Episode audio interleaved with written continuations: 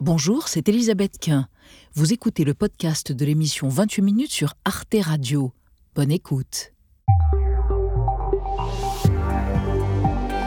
Bonsoir à toutes et tous, heureuse de vous retrouver dans 28 minutes et merci de votre fidélité. L'actualité du jour, c'est ce thème omniprésent dans les débats parlementaires et dans les manifs contre le recul de l'âge légal de la retraite à 64 ans. Le travail n'aurait plus la même signification pour les Français, une sorte de clivage générationnel et politique. Nous nous sommes engagés car nous croyons au mérite, à l'effort, au travail. Oui, nous croyons au travail. Nous n'avons pas peur de parler de travail, de la valeur travail. La retraite n'est pas un luxe. Paul Lafargue écrivait dans Le droit à la paresse qu'il la fallait pour les classes ouvrières. Oui au droit à la paresse, oui au droit à la retraite à 60 ans.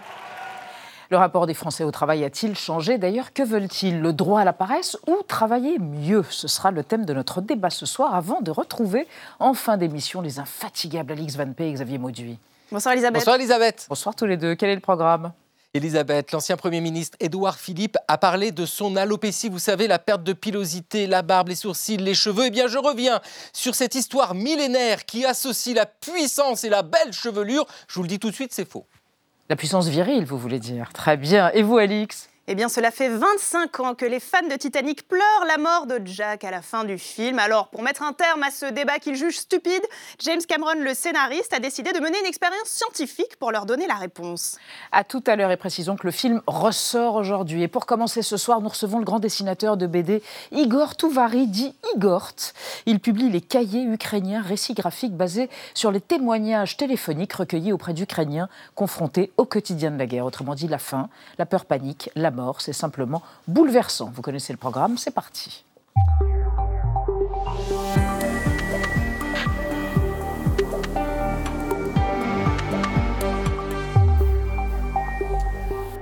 Bonsoir Igor. De votre nom de naissance Igor Touvari, mais votre nom de dessinateur, c'est Igort. Ainsi soit-il. Donc, sort aujourd'hui chez Futuropolis cet ouvrage absolument incroyable, Le journal d'une invasion, les cahiers ukrainiens. Je vous présente Nadia Dam. Bonsoir. Bonsoir, chère Nadia. Et Benjamin Sportouche. Bonsoir, cher Benjamin. Igor Touvari, vous êtes né en Italie. Mais votre prénom est russe. C'est le prénom d'un prince guerrier dans un opéra de Borodine qui aimait beaucoup votre père. C'est un drôle de paradoxe pour un homme qui est un pacifiste et un humaniste de porter le nom d'un héros de fiction qui était un, un guerrier. C'est vrai. Mon père était un compositeur. Il adorait la musique russe. Et moi, j'ai grandi dans un, dans un, milieu dans lequel euh, la littérature russe euh, et la musique russe étaient quelque chose d'habituel. De, de naturel Oui. Hmm. Donc, euh, Tchekhov, c'était un oncle.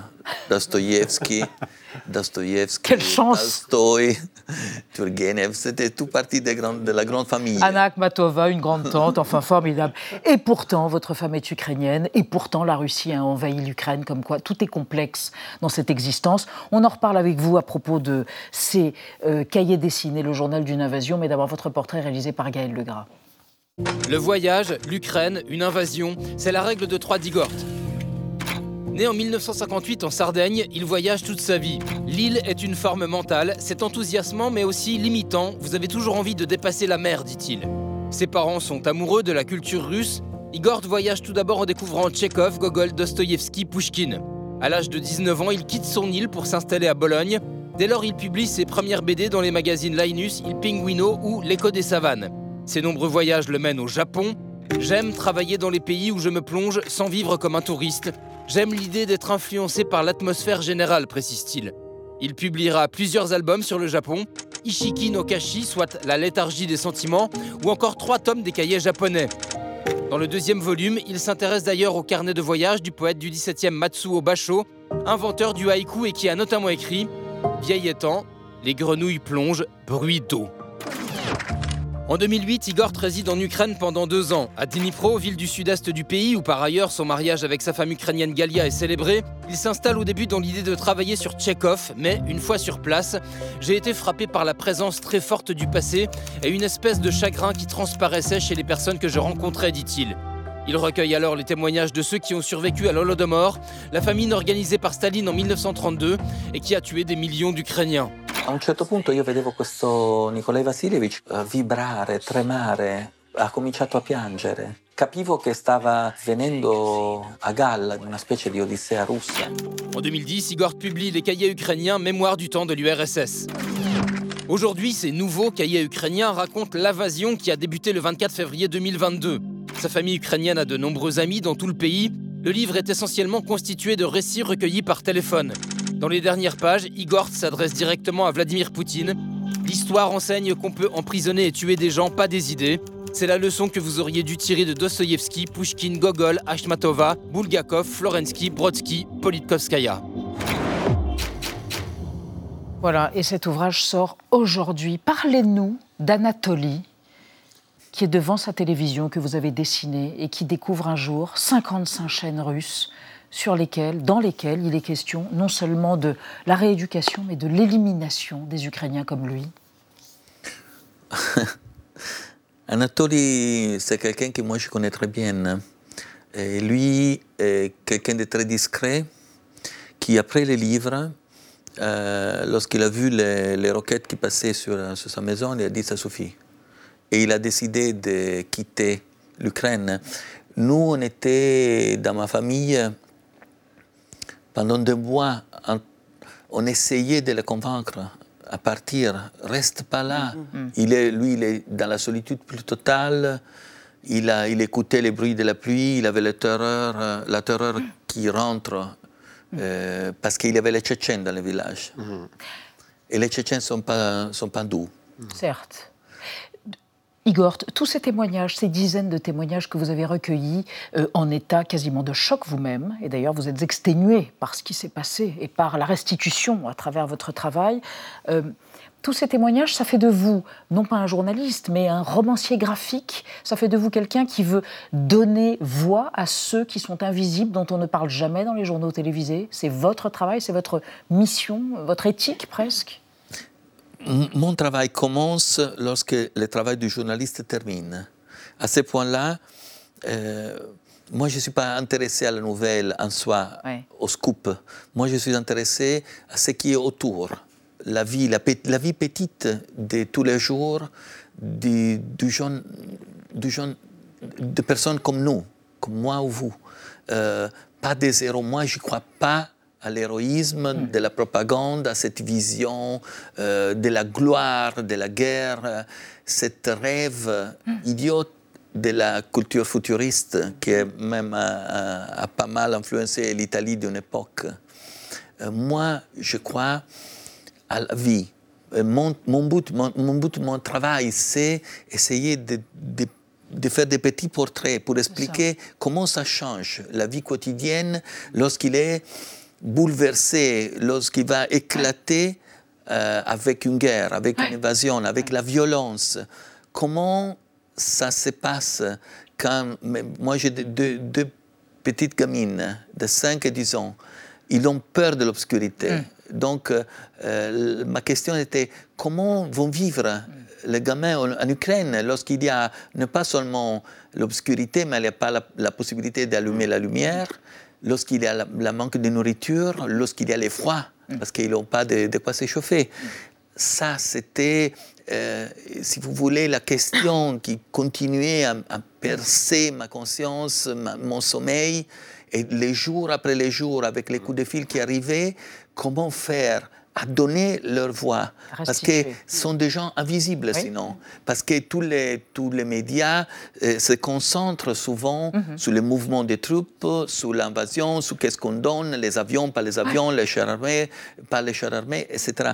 Ça, c'était, à mon avis, la bande dessinée peut devenir un outil moral mm. aussi. Mm. Il faut renseigner, il faut contager, il faut être il faut diffuser l'empathie. Propager l'empathie. Vous parlez de morale, et la morale, vous dites, elle n'est pas du côté de l'Europe. Vous en voulez à l'Europe occidentale, vous dites, qui est quasiment complice de ce qui se passe parce qu'elle n'a pas voulu voir les velléités expansionnistes de la Russie. C'est ça que vous dites? Tout le monde savait déjà. C'est pas une nouveauté. Euh, lui, il avait déjà euh, envahi la Géorgie, il avait déjà envahi la Crimée. Mm. donc une partie de l'Ukraine. Il avait, il avait continué avec la. Avant, il avait démoli la Tchétchénie, rasé au sol mm. la Tchétchénie. Et, et ça, ça s'est venu arriver. Et l'Europe est à la hauteur aujourd'hui de ce qui se passe? Ça, c'est une bonne question. Je ne sais pas si c'est. Mais la chose qui lui. La, lettre à la fin du livre que Mhm. moi. Mm. euh, Lettre à Vladimir j'ai- Poutine? J'ai écrit à, à Poutine, Mhm. c'est que c'est clair la faillite totale d'un point de vue stratégique, politique, c'est une faillite totale parce que lui, ce qu'il voulait éviter, avec les prétextes que c'était une guerre de l'OTAN contre la Russie, etc., est réussi à l'envers. C'est-à-dire que là, la Suède, les, les pays du Nord, là, ils ont, qui étaient neu- neutrales jusqu'à à la guerre, là maintenant, ont décidé de rentrer dans l'OTAN. Et surtout, tout, même les oligarques qui vont se les soutenir. Vous avez vu l'épidémie des suicides qu'il a? C'est normal, ça. On ne nous dit rien. Igor, je voudrais en revenir à Boucha, euh, que vous assimilez à Guernica. Il y a d'ailleurs un dessin qui rappelle le Guernica de Picasso à propos de Boucha, où il y a eu ces massacres de masse. Euh, vous faites là, par rapport à des photos de presse qu'on a vues, un travail de greffier de la barbarie d'une certaine façon. Est-ce que vous revendiquez ça, juste par rapport à ce jour, c'est le jour 57, hein, euh, où il y a eu ces massacres à Boucha La- Vous reproduisez les photos de presse? Le travail, c'était, c'était un travail qui a commencé, est écrit, réécrit, réécrit encore. Je devais trouver la tonalité pour raconter ça. C'était pas possible euh, éviter de parler de Boucha parce que Boucha, c'était un point de, de non-retour. Euh, donc pour moi, c'était une espèce de requiem. J'ai commencé à placer la pluie, la pluie qui était là dans ces jours-là. Et après, la pluie commence à s'intensifier et le travail sur, euh, sur le dessin, ça c'est une petite requiem, c'est une petite symphonie. Pour moi, euh, la bande dessinée est un outil qui utilise le dessin. Le dessin nous fait rêver, mais le dessin peut être très descriptif aussi. Donc, dans les livres, j'essaie d'utiliser tous les enregistrements possibles pour raconter les plusieurs niveaux de la, de la réalité. C'est c'est qu'on a vu et qu'on n'a pas voulu vraiment regarder. La vie continue, pourtant, en Ukraine. On va en parler avec vous et avec Nadia. Oui, c'est vrai qu'on a du mal euh, à l'imaginer, à se le figurer ici, mais en effet, la vie continue à certains endroits en Ukraine, notamment dans les, centres-villes épargnés par les bombardements. Évidemment, la guerre est dans tous les interstices, mais on trouve certaines de ces histoires, de cette vie petite, comme vous le disiez. Il y a cette femme, par exemple, à Kiev, qui a gardé son salon de soins euh, esthétiques ouvert. Son frère se bat en ce moment à Bakhmut. Elle dit que pour elle, c'est important de se ménager des instants de répit. D'ailleurs, elle reçoit des femmes très régulièrement. Puis également toutes ces anciennes euh, usines, ces bâtiments qui ont été reconvertis en salles de concert, en boîtes de nuit, où des Ukrainiens, jeunes et moins jeunes d'ailleurs, se rendent pour danser et pour euh, évacuer la peur pendant, pendant quelques heures. Vous avez encore des proches au téléphone? Est-ce que certains d'entre eux vous disent Oui, moi j'essaye de, de vivre comme si la guerre n'existait pas? Bien, bien sûr, ça c'est, c'est humain. Et on a. le- les premiers jours, j'écoutais les voix et les voix, il avait la terreur des bombes, de la mort, mais aussi la terreur de l'inconnu. Et C'est humain qu'on essaye d'effacer. Il y a aussi à Kiev qui vont aller au ski dans le centre de la ville. C'est presque surréaliste. Non? On voit là ce qu'on est en train de vivre. hein. C'est un roman de Gogol appliqué à la réalité. C'est-à-dire, nous, Kafka et Gogol, on les considère des phénomènes littéraires lorsque c'est la réalité d'aujourd'hui. qui nous rattrape. Merci Igor, merci d'être venu dans 28 minutes. C'est chez Futuropolis, ça sort aujourd'hui dans toutes les bonnes librairies et ailleurs. Les cahiers ukrainiens, journal d'une invasion. Récit témoignage, pas votre témoignage, le témoignage de tous ceux qui vous ont parlé depuis le 24 février 2022. Merci encore et on passe à notre débat sur l'avant départ en retraite à 62 ans aujourd'hui et peut-être 64 demain. Autrement dit, le travail, le travail et les Français au cœur d'un débat politique et même philosophique.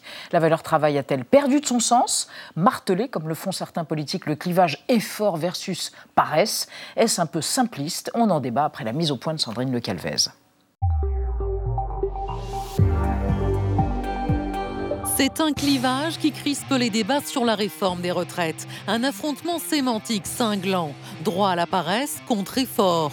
Deux visions du travail s'opposent. D'un côté, une partie de la gauche et de l'autre, un gouvernement qui fustige la gauche paresse et bobo. Je crois qu'il y a chez euh, la NUPES des gens qui n'aiment pas le travail, qui n'aiment pas la valeur travail, qui veulent une société sans effort, sans travail et qui mentent finalement aux Français euh, parce qu'ils disent qu'on pourrait très bien vivre sans travailler. Le débat s'invite jusque sur les bancs de l'Assemblée où les députés examinent en ce moment le projet de loi du gouvernement. L'occasion pour l'écologiste Sandrine Rousseau de renouveler son plaidoyer pour les classes ouvrières et le droit à la paresse, une référence à l'essai d'un militant marxiste français publié en 1880. Paul Lafargue écrivait dans Le droit à la paresse qu'il la fallait pour les classes ouvrières, précisément parce qu'elle permettait de contraindre les bourgeois à arrêter de surconsommer. Oui, nous en sommes là. Oui au droit à la paresse. Oui au droit à la retraite à 60 ans. Au-delà des coups d'éclat et des petites phrases vachardes, ce clivage idéologique fait écho au questionnement des Français sur la place qu'occupe le travail dans leur vie. L'IFOP et la Fondation Jean Jaurès constatent un profond changement. 60% des sondés déclarent qu'ils préféreraient gagner moins d'argent pour avoir plus de temps libre. Les priorités seraient en train de changer, un constat partagé par des manifestants contre le départ à la retraite à 64 ans, comme hier dans le cortège parisien. C'est normal, on vient de vivre le Covid où tout le monde euh, s'est réinterrogé sur le sens de la vie, sur nos priorités, etc. Quand on passe nos journées au boulot, on ne peut pas dire qu'on profite de la vie, donc à un moment, il faut que ça s'arrête. Alors faut-il réinventer notre rapport au travail? Retraite à 60 ans, semaine de 4 jours, quelles sont les options? Et comment financer un nouveau modèle social sans rogner sur le pouvoir d'achat des Français? Trois invités ce soir. Mathieu Slama, bonsoir. Vous êtes essayiste, vous êtes enseignant en communication politique. Vous avez publié aux presses de la Cité Adieu à la liberté et vous considérez qu'il y a un rejet de plus en plus fort du travail qui est pour beaucoup de Français une souffrance. Vous revendiquez personnellement un droit à la paresse qui est, selon vous, aussi un droit à l'inutilité. Vous expliquerez ça tout à l'heure, évidemment. À côté de vous, Stéphanie Villers, bonsoir. Vous êtes économiste. Vous êtes conseiller économique pour le cabinet de conseil, donc évidemment PwC France. Et selon vous, il n'y a déjà pas, il n'y a déjà pas assez de quantité de travail nécessaire pour financer notre modèle social. Ce droit à la paresse ne peut donc pas s'appliquer. Et enfin, Jérôme Pelletier, directeur général de la Fondation Jean Jaurès. Bonsoir. Vous avez publié en novembre dernier une étude intitulée Grosse fatigue et épidémie de flemme quand une partie des Français a mis les pouces. Et selon vous, les enquêtes montrent ces dernières années une relativisation de la place du travail dans nos vies, en cause un manque de considération et des salaires qui ne bougent pas, en tout cas pas vers le haut. Voilà. Donc on démarre avec euh, le chiffre du jour. Justement, relativisation de la place du travail, c'est 59% des Français actifs qui ont donc un, emploi qui déclarent que le travail tient aujourd'hui une place moins importante ou secondaire dans leur vie. C'est un sondage IFOP de septembre dernier sur les rapports des Français au travail, un sondage commandé par votre fondation Jean Jaurès, Jérémy Pelletier. Euh, comment vous l'expliquez? Est-ce que c'est une évolution conjoncturelle post-Covid ou vous y voyez une évolution plus structurelle? Du rapport au travail Bah, évidemment, et ça a été très bien dit d'ailleurs dans votre magnéto, euh, la crise sanitaire, ça a été un grand moment de réinterrogation collective sur notre vie, sur le sens de notre vie. Évidemment, euh, l'élément peut-être le plus impacté, le plus réinterrogé durant euh, cette crise sanitaire, c'est en effet le travail. Et c'est à ce moment-là d'ailleurs que vient beaucoup, d'ailleurs dans le débat public, une demande de rééquilibrage entre la vie euh, personnelle et la vie euh, professionnelle. Et en effet, on le voit, et c'était déjà un le mouvement cas. de fond pour vous C'est un mouvement de fond qui était déjà euh, vrai avant la crise sanitaire. Et en effet, quand on regarde finalement le, tendon, le, le temps long, pardon, les tendances sur le long terme, on s'aperçoit qu'en effet, le travail est beaucoup moins statutaire et beaucoup moins identitaire. En gros, pendant longtemps, et notamment en France, c'était une valeur cardinale, c'était une valeur définissait par centrale. Absolument, on se définissait beaucoup par le travail. La première question qu'on vous posait quand on vous rencontre, c'est Et toi, qu'est-ce que tu fais dans la vie.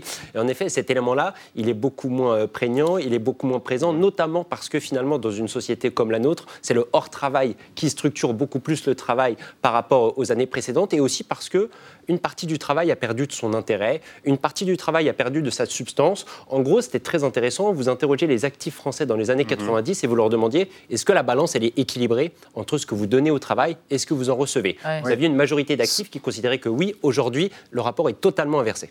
Réaction Oui, de Stéphanie Villard. Stéphanie Villard et après même, Mathieu en, Slama, en ouais. 2007, Nicolas Sarkozy est élu. On est en 2007, il y a 15 ans à peine, sur travailler plus pour gagner plus. Donc un rapport au travail, quand même, qui est encore valorisé. Bah, en fait, c'est un, un rapport. à- le travail euh, permet le salaire. C'est surtout ça, en fait. Hein. Euh, c'est pas. euh, c'est cet avantage, c'est permettre l'indépendance financière que. euh, permet le travail. D'abord, c'est son indépendance financière, et après, deuxième étape, c'est permettre le fonctionnement et le financement de la protection sociale. On n'a pas trouvé, en fait, un autre modèle qui puisse euh, individuellement nous permettre de vivre et collectivement de, redistribuer une partie du travail effectué pour assurer un minimum, une garantie mm. euh, pour tous en termes de santé, en termes euh, de protection, on va dire de protection sociale.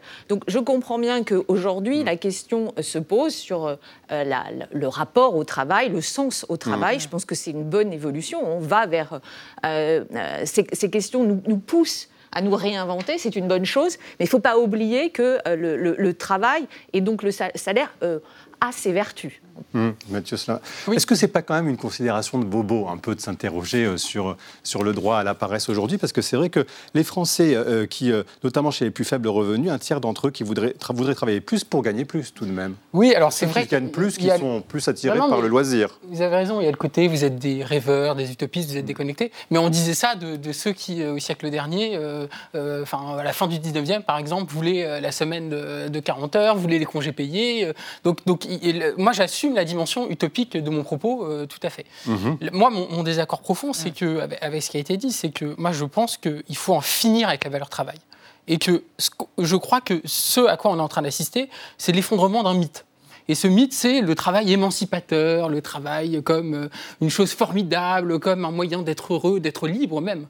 Moi, ce que je dis, c'est que s'il y a bien un endroit où on n'est pas libre dans notre vie, c'est le travail. Ça l'est pour certains, émancipateur et, bah, heureux et joyeux. Même. Pour, la, pour, beaucoup de Français, en tout cas, le travail, c'est de la souffrance, c'est du harcèlement, c'est l'aliénation de toute manière, hein, puisque le, travail, par définition, c'est j'abandonne ma liberté euh, contre salaire. Donc, euh, le, travail en soi est une aliénation. Et ça, ça fait longtemps hein, qu'il y a des, des, penseurs qui réfléchissent à ça, des sociologues, etc. Donc, moi, ce que je dis simplement, c'est que il faut finir avec cette idée de valeur travail et surtout en finir avec cette idée que finalement nous n'avons de valeur que parce que nous sommes productifs. Parce que derrière, il y a cette idée un peu de l'utilité sociale, parce que c'est un peu ce que, ce que mmh. vous disiez, madame, c'est-à-dire euh, il faut être utile à la société, etc. Et pourquoi, on y reviendra, mais pourquoi ça se cristallise autour de la réforme des retraites? Mmh. Parce que la réforme des retraites, c'est ça c'est vous allez travailler deux ans de plus pour être utile à votre pays, pour faire baisser le déficit, mmh. etc. Comme si pour financer la retraite. Pour, voilà, mais, mais comme si on était réductible, réductible à quelques points de PIB, etc. Et revendiquer, le, juste en une phrase, revendiquer le droit à la paresse, c'est justement dire non, nous, avons, nous, avons, une valeur autrement que parce qu'on est productif. Et que moi, le droit à la paresse, c'est le droit de ne rien faire, mm. de ne pas être utile et de vivre pour soi et d'avoir du temps pour soi et du temps libéré. Alors, réaction de l'économiste et après du, du, sondeur, si je puis dire, ou de celui qui perçoit l'opinion. Déjà, deux choses. Si euh, la paresse, c'est l'inactivité, il faut savoir que l'inactivité en France, c'est souvent de l'activité non rémunérée. Hein, je, pense aux euh, femmes au foyer qui, effectivement, s'occupent euh, des tâches quotidiennes de leurs enfants elles sont non rémunérées et pourtant elles travaillent toute la journée. Et on peut considérer que ça, c'est de l'inactivité et, ça l'est. Hein. Euh, économiquement, on, met euh, ces personnes dans l'inactivité. Et c'était tellement, mmh. euh, elles étaient tellement, j'imagine, épanouies que depuis les années 70, depuis qu'elles ont accès au mmh. marché du travail, il n'y a pas eu de mouvement en arrière. Hein, parce que quand même, je répète, le salaire permet quand même l'indépendance financière. Il ne permet pas uniquement à s'aliéner vis-à-vis de son, entreprise. Il y a quand même la première fonction qui est, qui est peut-être un peu primaire, mais ça permet de vivre, de manger de se loger. Donc on n'a pas trouvé d'autres. Euh, d'autres. Et après la paresse, comment demander à la solidarité mmh. de payer les loisirs des autres? Très honnêtement. si c'est. Si bah, comment Alors, la paresse, financée comment bah, Vous, répondrez après, mais on voudrait quand même la réaction de. Non, Jérémy Pelletier, parce qu'en même temps, est-ce que c'est le travail en soi qui est, qui est, critiqué par les Français ou les conditions de ce travail? C'est différent quand même. Bah, la rémunération, la reconnaissance du travail, les perspectives, les carrières mais je pense que vous posez effectivement euh, euh, la bonne question. Euh, ce qui est beaucoup critiqué, ce qui est beaucoup remis en cause, c'est en effet les conditions de travail, ce qui est devenu le travail au cours des 30 dernières années. Globalement, et ce au quoi on assiste en fait au cours des 30 dernières années, c'est une intensification de la place du travail, due notamment au numérique, due à la robotique, et en gros une intensification du rythme de travail, une intensification des cadences. C'est pourquoi l'intrusion du travail chez vous, dans votre absolument, vie privée, dans votre vie privée. Mais c'est pour ça que la, la, notion cardinale, la notion qui est très présente dans les débats autour de la forme de retraite, c'est la question de la pénibilité. Et ce qui est très intéressant, c'est que malgré ce qu'on pourrait croire, en 30 ans, on a triplé le nombre de personnes qui disent exercer un travail pénible, notamment lié en effet à cette intensification de la place du travail.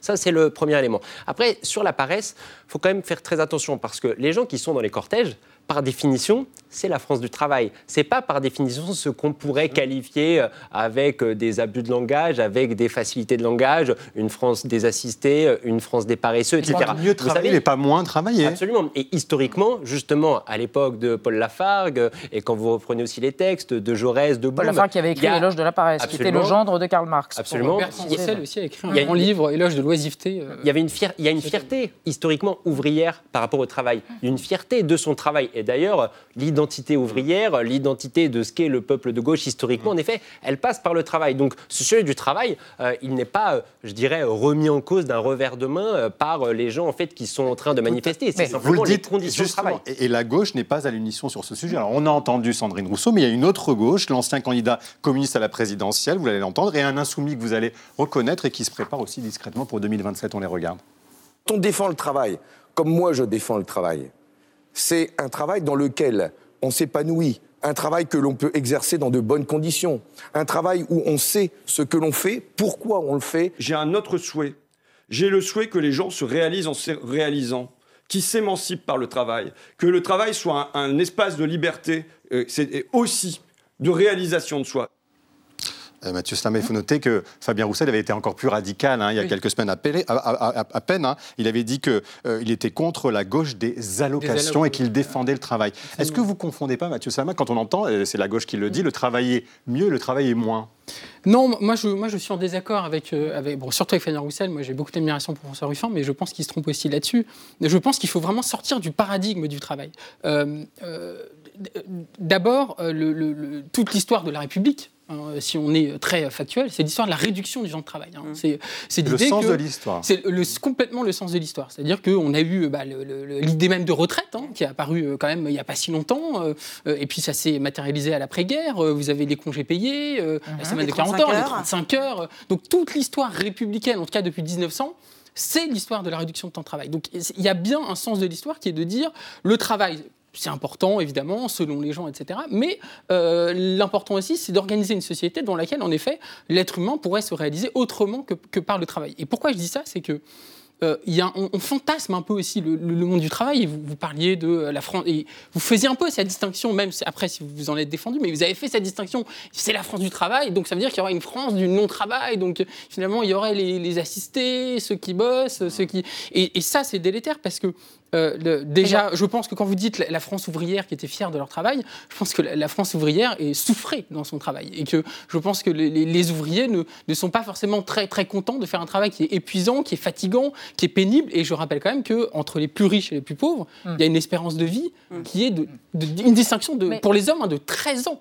De 13 ans. Donc Mathieu le travail Sarah. pour certains tue. Mais juste une question. très, très, euh, Un agriculteur, si un agriculteur était ici présent sur le plateau, il vous dirait Mais comment mangerez-vous si nous ne travaillons plus Alors, À mettre de- quelque chose dans votre assiette, par exemple. hein? Alors l'idée, c'est pas de, de mettre fin au travail. hein. Moi, je pense qu'il faut en finir avec la valeur travail, mais pas mettre fin au travail. Je pense déjà que euh, réduire le temps de travail encore davantage. Et vous savez, la, la semaine de 4 jours, par exemple, Oui. expérimentée en Belgique, par exemple, et ça fonctionne bien. Moi, je pense peut-être qu'on peut La réfléchir aux retraite à 32 heures. 55 ans? Euh, non, alors euh, peut-être pas, mais euh, je pense par exemple pour si les métiers pénibles. l'histoire, il faut Ouais, aller la pour les métiers, en dessous de pour les 60 métiers pénibles, pour les métiers pénibles, enfin la, la retraite à 60 ans, oui, et pour les métiers pénibles, moi je suis presque prêt à dire euh, pourquoi pas à 50 ans, etc. La question du financement, évidemment, parce que faut être on va- pragmatique. alors, on va en parler tout à l'heure Mais avec ça, notre- c'est possible que dans un système, je pense, de décroissance, ça c'est incontestable, et aussi où la redistribution des richesses est évidemment une réalité. Alors, le financement, on va y venir, mais d'abord avec vous, Nadia, euh, des pays, des expériences autour précisément de nouvelles modalités, semaine de 4 jours, peut-être moins même. Oui, semaine de 4 jours, en tout cas, c'est peut-être la, prochaine étape de réduction euh, du temps de travail. En la matière, il y a plusieurs euh, modalités euh, possibles selon les, les obédiences. Pour faire simple, on va retenir celle qui consiste à travailler le même volume d'heures par semaine, mais réparti sur 4 jours au lieu de 5, en conservant évidemment le même salaire. Il y a donc plusieurs expériences qui ont été tentées à l'échelle d'entreprises ou même de pays. Vous parliez de la Belgique. La plus parlante, c'est peut-être celle qui a été menée par Microsoft Japon. C'était en 2019. Pendant un été, tous les employés ont eu euh, leur vendredi. Alors, sans surprise, ils étaient 90% à être vraiment très, très contents. Mais surtout, la productivité a bondi de 40% par rapport à l'année euh, précédente. Et on peut noter également, c'est intéressant, que ça a fait chuter l'empreinte écologique de l'entreprise. Parce que oui, il y a moins euh, d'électricité, moins de clim, moins d'impression de Papier. papier aussi. Donc, c'est vertueux sur le plan écologique. Plus largement, il y a une étude qui fait autorité sur le sujet. Elle a suivi un millier de salariés. Ils ont travaillé 6 heures de moins chaque semaine dans des emplois euh, très différents. Aux États-Unis, en, en Australie et en Irlande, là aussi, la productivité des entreprises a nettement augmenté. L'absentéisme a été réduit d'un tiers et les démissions ont baissé. En France, c'est très à la marge. Hein. Il y a quelques entreprises qui ont sauté le pas, des start-up essentiellement. Mais le patron de Total Energy a dit réfléchir. Stéphanie Veller, c'est ça. Donc le sens de l'histoire, travailler moins et gagner pareil? Non, bah alors si la productivité est la même, euh, il n'y a, Ça pas, marche, il y a pas- hein, oui, il n'y a pas de, de- de danger, en tout cas, en- de matière économique et comptable. Euh, moi, moi, je, je suis pour euh, des, des avancées. Le problème en France, c'est que, en fait, euh, euh, très peu de gens produisent énormément. Et en fait, toute le toute en fait le- le- la responsabilité est entre de la production, hein, je parle, et entre sur un trop petit nombre de personnes. C'est-à-dire qu'on arrive trop tard sur le marché de l'emploi et on en repart trop tôt. Ce qu'il faut, c'est en fait diluer hein, la- ouais. la, la masse salariale, qui est plus de gens au travail, hein, pour avoir plus de quantité. Ça ne veut pas dire en rajouter euh, plus d'heures sur les mêmes personnes. Attention, c'est pas ça. En France, on voit bien que la réalité, c'est qu'on n'a pas assez de, de gens au travail. Mathieu Slama, une réaction. Mais vous, vous ne parliez pas seulement d'éloge de la paresse, mais d'éloge de l'inutilité. Bah oui. encore beaucoup plus loin. Parce qu'encore une fois, on... Pour des raisons écologiques aussi pour Alors raisons- oui, euh, je- je- justement, Hum. j'allais rebondir Hum. sur ce que vous Ouais. disiez, mais le- en fait, la- pourquoi, la- pourquoi éloge de l'inutilité et pourquoi on devrait avoir un droit à l'inutilité C'est qu'aujourd'hui, et notamment avec, avec euh, Emmanuel Macron, il y a cette idée vraiment qu'il y a les productifs et les improductifs, et que finalement, il y a des citoyens euh, des, des deux premières zones et des citoyens de seconde zone qui seraient donc soit les assistés, et- etc. Et c'est ce paradigme de l'utilité sociale, je pense qu'il faut balayer d'un revernement. On n'a pas moins de droits parce qu'on n'est euh, on n'est pas utile à la société, etc. Et encore une fois, la valeur d'un être humain ne se juge pas à sa question productive. Et je trouve que la question écologique, on, on peut- on- on ne peut pas en faire, en faire le.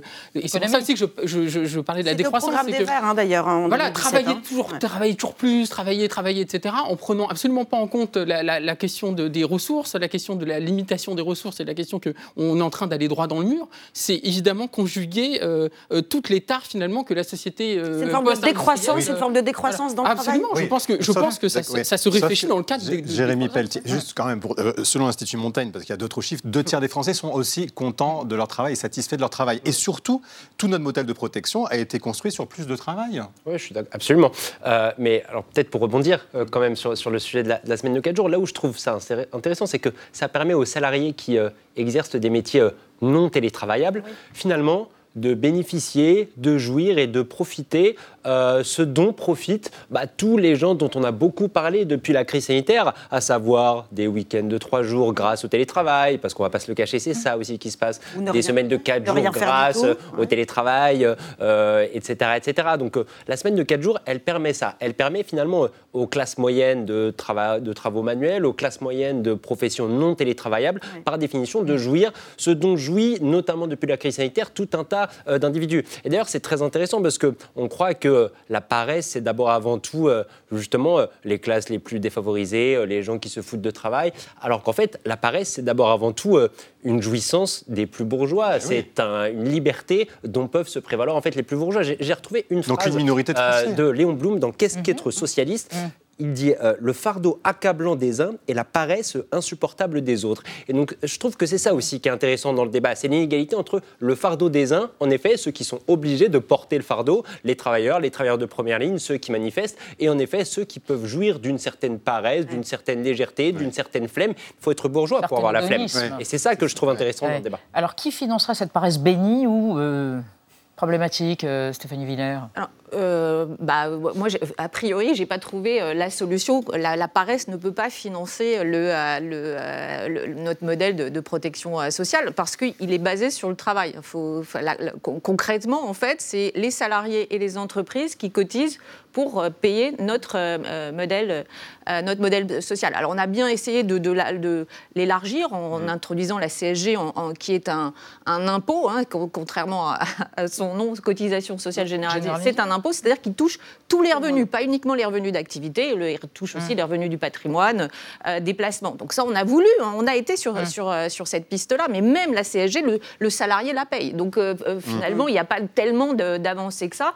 Et c'est pour ça qu'il n'y a pas, si on veut un modèle, notre modèle, il est basé là-dessus. C'est le travail, c'est-à-dire ce sont les salariés et les entreprises qui payent pour assurer notre modèle de protection sociale. Alors, il y avait eu une hypothèse, et ça va être l'objet de notre archive. En 2017, pendant la campagne présidentielle, Benoît Hamon, une sorte d'utopie, avait fait campagne sur moins de travail et plus de paresse avec sa mesure phare qui s'appelait le revenu universel d'existence. Regardez. Pendant deux ans, il prépare sa campagne. Mesures sociales, écologiques, il impose ses thèmes et son revenu universel est au cœur des débats. Ce que je propose, c'est que le revenu universel, dès l'année 2018, soit versé sous la forme d'une somme de 600 euros à l'ensemble des personnes pauvres éligibles au RSA et à l'ensemble des 18-25 ans. La révolution numérique va nous amener à ce que le travail soit plus rare. On travaillera moins, en tout cas il y aura moins de travail pour tout le monde. Et s'il y a moins de travail pour tout le monde, je préfère que les Français soient plus autonomes par rapport au travail, qu'ils puissent choisir de réduire leur temps de travail. Pour réduire son temps de travail, il faut encore avoir les moyens de vivre. Et le revenu universel permet de choisir de réduire son temps de travail parce qu'on sait qu'on ne perdra pas de pouvoir d'achat. Mathieu Slama, ça a fait un peu plus de 6% dans les urnes à la présidentielle, cette proposition. Hein. Oui, c'est pas euh, vraiment favorable. Après, je pense qu'il n'a il a pas été jugé que là-dessus, mais je trouve que c'est une, c'est une proposition intéressante parce qu'elle prend en plus en compte l'idée que, euh, en effet, avec la mécanisation, l'automatisation, etc., il n'y aura pas forcément euh, du travail pour tout le monde et que finalement, il y a aussi cette idée de laisser le choix aux gens et que même si vous n'avez pas de travail, vous devez vivre dignement. Et je pense que finalement, c'est ça le combat. C'est pas le travail, c'est pas euh, euh cette espèce de valeur dont d'ailleurs Dominique mmh. Méda, la grande spécialiste, économiste. Du, euh, voilà, mmh. économiste et sociologue du monde du travail, disait une chose que je trouvais marquante, c'est on n'a jamais autant euh, mythifié la valeur travail, on a autant, on n'a jamais autant maltraité les travailleurs. Quand même pas rien ce que vous dites que les Français, enfin ceux qui nous écoutent se disent, ils aiment leur travail. Il y a aussi une dignité par le travail. Vous n'y croyez pas bah, je crois que chacun peut trouver, je, chacun peut trouver euh, quelque chose dans son travail ou quoi que ce soit, mais je pense que la réalité du monde du travail, c'est que plus de la moitié des Français voient dans le travail une source de mal-être. Hmm. Euh, les burn-out, 40% des salariés sont en situation de détresse psychologique. Donc, ce que je dis simplement, c'est encore une fois, moi, je suis pour la liberté. Voilà, j'ai fait un livre là-dessus. Euh, et, je suis pour la liberté. Je trouve que l'idée de revenu universel hmm. euh, est intéressante et que, encore une fois, il faut repenser l'organisation de la société entre le travail, le temps libre et le, finalement la civilisation du temps libéré. Vous avez 20 secondes, Jérémy Pelletier, pour nous dire est-ce qu'il y a un compromis possible ça, entre liberté et. pouvoir d'achat en plus. Oui, c'est ça, et l'inflation est là ils veulent travailler pour gagner plus. Absolument. Moi, sur le travail, je crois que la clé, c'est la question de la reconnaissance. Il y a une spécificité aujourd'hui auprès des actifs français, quand vous comparez aux autres actifs européens, c'est le déficit de reconnaissance. Sentiment que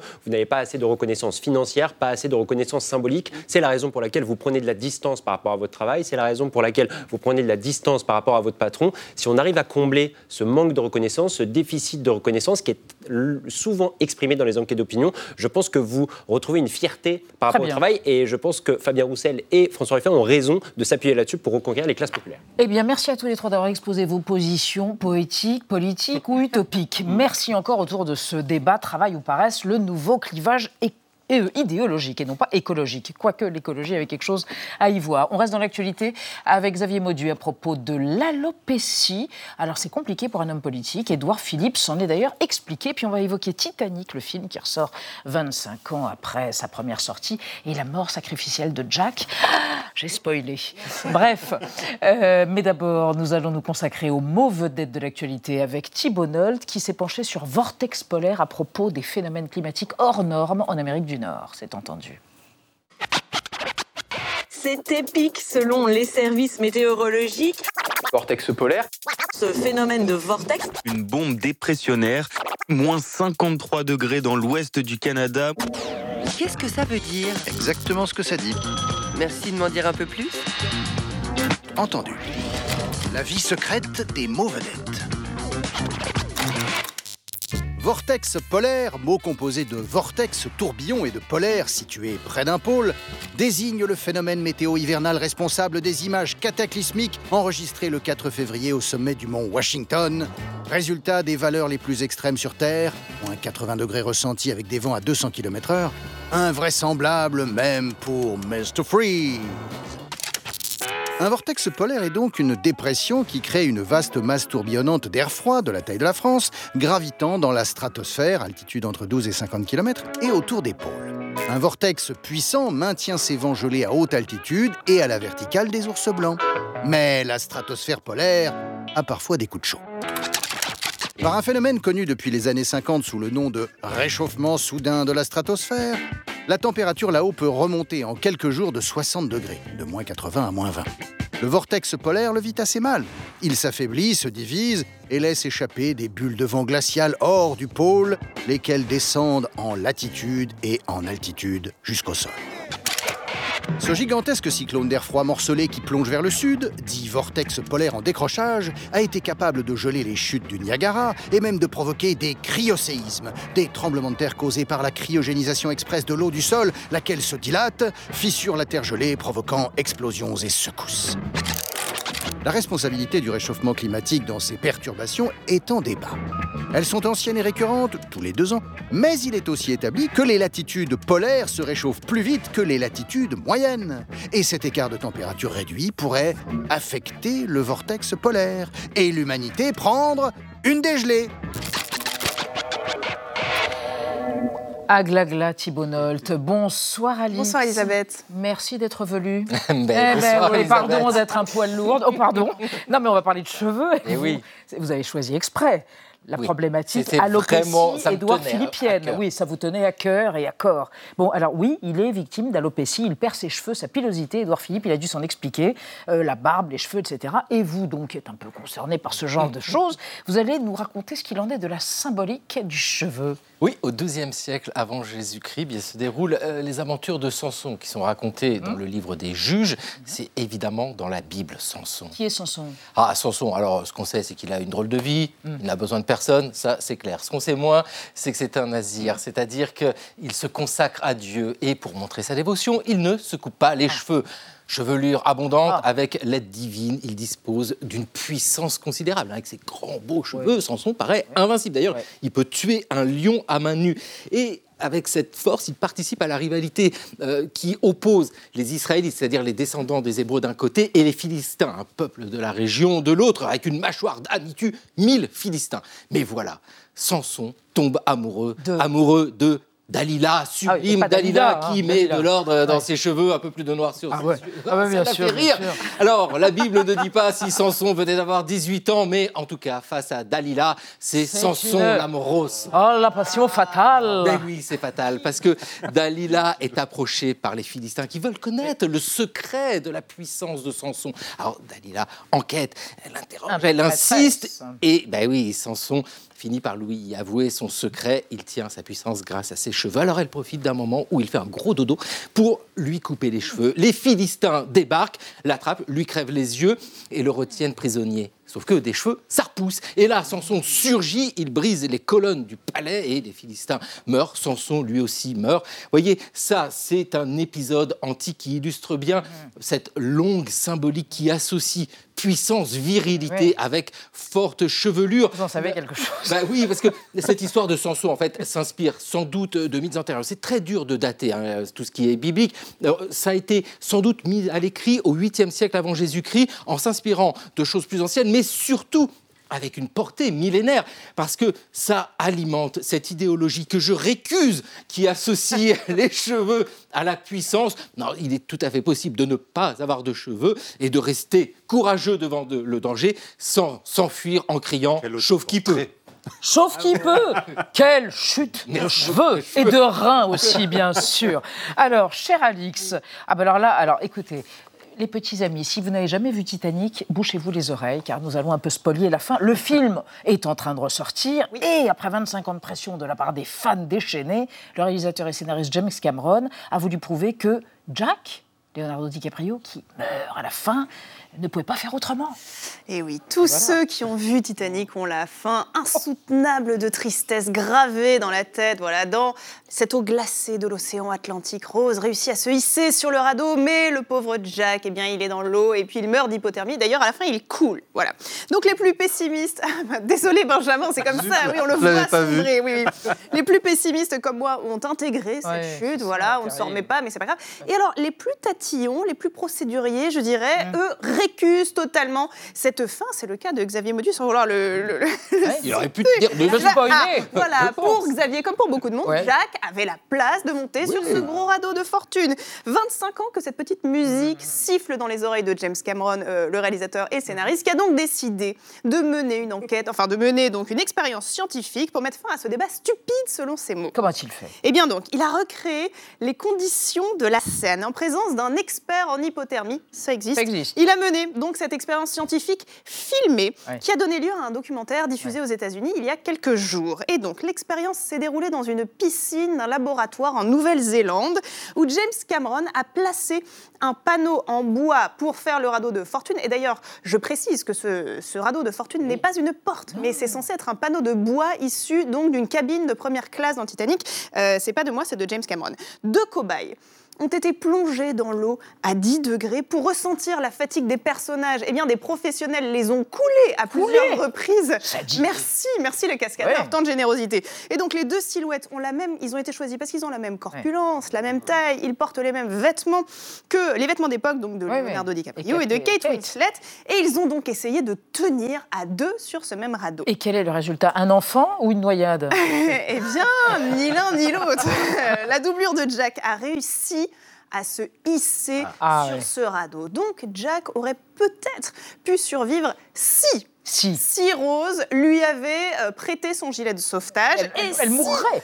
Et si d'autres variables étaient réunies, par exemple, Jack aurait dû trouver euh, la bonne position sur le radeau. Et en plus, il aurait dû attendre les secours pendant deux heures. Ça fait beaucoup de variables selon James Cameron, qui reste quand même très dubitatif. Notre amour pour Titanic est tel qu'il y a quelques années, il y avait déjà une émission de divertissement australienne qui avait essayé de reproduire la fin de Titanic. Alors voilà, ça ressemble à ça, c'est nettement moins scientifique. Ah ouais. Comme on peut le voir, c'est moins professionnel. Nettement moins glamour.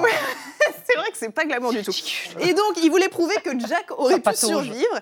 Test donc peu Ouais. professionnel qui allait juste alimenter le débat autour de cette histoire. Donc, pour citer James Cameron, qui aimerait une fois pour toutes clore le débat, voilà ce qu'il a dit. Jack devait mourir pour une raison très simple. C'était écrit dans le script. Ah bah, Le Deus ex machina du truc, quoi.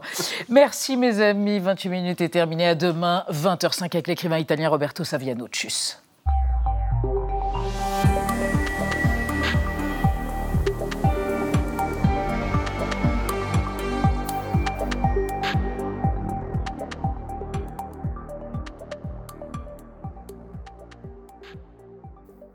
Retrouvez le podcast de 28 minutes sur toutes les plateformes de podcast et sur arteradio.com. Et pour soutenir l'émission, abonnez-vous, commentez, critiquez, mettez des étoiles et partagez le podcast avec vos proches.